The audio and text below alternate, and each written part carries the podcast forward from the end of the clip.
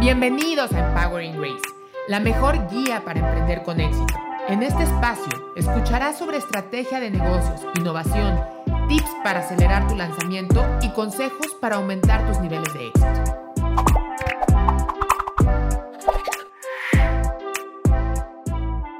Bienvenidos a Empowering Grace. En esta ocasión tengo el gusto de enseñarte cómo es que debes de hacer un verdadero análisis de la industria. Y déjame comenzar con un porcentaje. ¿Tenías idea que el 34% de los emprendedores en México fracasan por desconocer a qué industria eh, van a ingresar? Estos datos los saco de la SEM y eh, ellos dicen que el 34% de las personas no tienen ni idea a qué se van a enfrentar. Y es por ello que los porcentajes de fracaso son tan altos. Y esto es lo que yo quiero evitar para ti. Entonces, eh, vamos a comenzar con explicar qué es lo que debes de hacer para comprender una, una industria a profundidad. El punto número uno es que debes de saber cómo es que se analiza una industria y cuál es esa necesidad de poderla analizar, ¿no?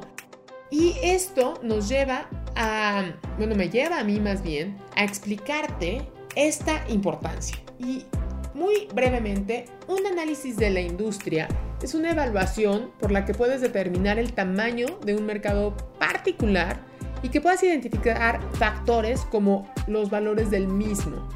Además, un buen análisis de mercado te permite conocer el entorno económico, las tendencias actuales, los aspectos legales y culturales, así como otros muchos factores que podrían poner en riesgo a tu negocio en cualquier momento.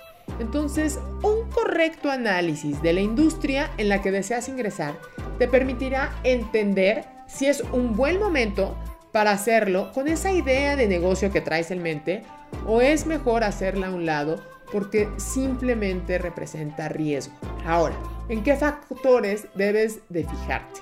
Y hay varias aristas que debes de contemplar. Por eso es que te voy a sugerir ciertos tipos de análisis para que de cada uno de ellos puedas obtener la mejor información. El primero, el primeritito que debes agarrar, un bendito análisis PESTEL. Y el análisis PESTEL es por el medio por el cual podrás identificar el entorno político, económico, social, tecnológico, ecológico y legal. De hecho, de ahí el, el acrónico de Pestel. De esta forma, es más probable que puedas prever de algún riesgo que no tenías contemplado, porque hay muchas cosas que están pasando allá afuera que nada tienen que ver contigo, pero sí pueden hacerte cerrar tu negocio, tal cual como fue la pandemia. El segundo punto es el tamaño del mercado. Y quiero que sepas que por obviedad, mientras más grande es tu mercado, mayor será la posibilidad de tener éxito, así como una mayor probabilidad de crecer, ¿no? Y esto es muy importante. ¿Para qué te vas a meter a un nichito? Vete a mercados grandes, ¿no? Interesantes. Recuerda siempre con un propósito que sea algo que tú quieras lograr eh, resolver en el largo plazo. El tercer punto es la tasa de crecimiento del mercado. ¿Por qué? Porque los mercados y los ciclos de producto y de industria son así, ¿no? Y si nosotros estamos entrando en el momento de crecimiento o de innovación, que es el momento más correcto, ahí es donde podemos tener mucho mayor ganancia versus entrar a mercados maduros donde vamos a tener que competir mucho más por precio. Entonces también el entender en qué momento se encuentra la industria es importante. Al igual que el siguiente punto que son las tendencias de la industria, que esto te guiará en una decisión sobre cuáles son los productos y servicios que están entrando, cuáles son los que van de salida y qué es lo que los clientes quieren o necesitan y cuánto están dispuestos a pagar por él. Si tú tienes este entendimiento, va a ser más fácil que posiciones a tu producto. De otra manera, te vas a tardar más. El siguiente punto es la rentabilidad del mercado. Y aquí tienes que analizar si el mercado realmente es atractivo, porque si no, si no lo es, la inversión no va a valer la pena, ¿no? Y para entender si un mercado es realmente atractivo, te sugiero que utilices las cinco fuerzas de Porter para que te ayude a considerar el poder del, eh, comprador, el poder del proveedor, las barreras de entrada, entre otras cosas que son bien importantes a considerar para ver cómo vas a adentrarte al mercado. Otra de las cosas que tú debes de analizar a la perfección son los canales de distribución. Necesitas probar si tus canales son buenos y son para lo que requieres para dar a conocer tu producto o servicio. Porque realmente, si tú no eliges un buen canal de entrega y de comunicación, eso puede acabar con una grandísima idea. Y eso se llama logísticas. Ahora, otro punto son los costos.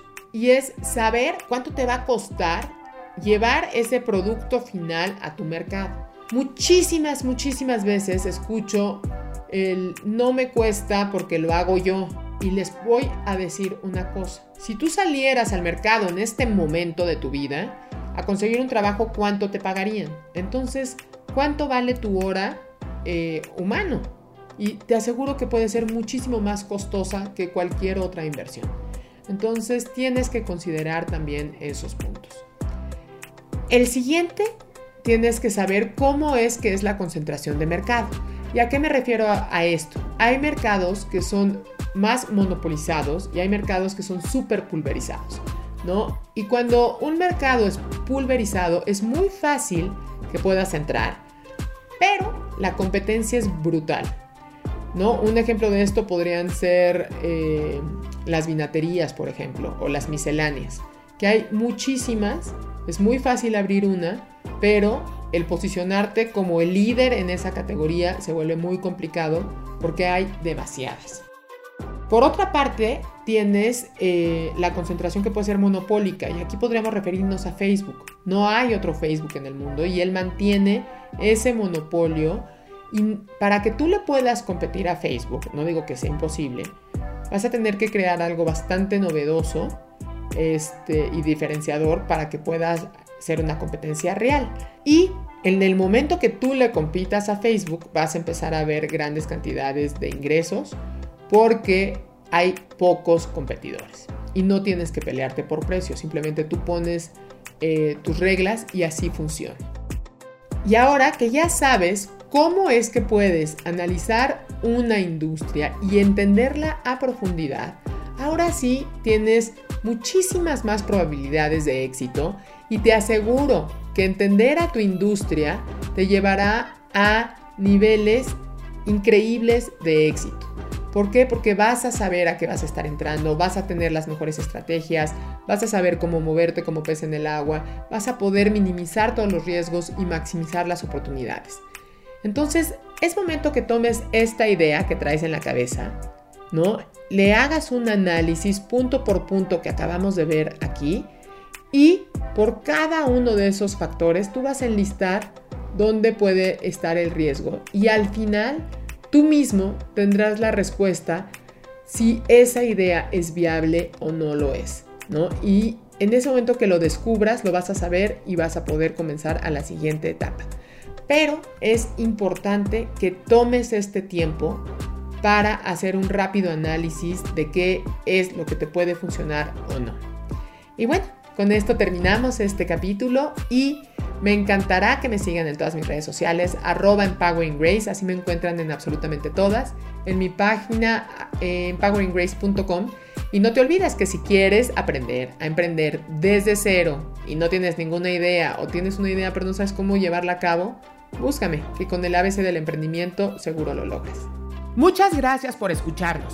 Espero que te haya gustado. Te invito a buscar los episodios anteriores y si te gustó este podcast, por favor, recomiéndalo. Por último, no olvides seguirme en redes sociales en la que en todas me encontrarás como arroba empowering grace. Nos escuchamos próximamente.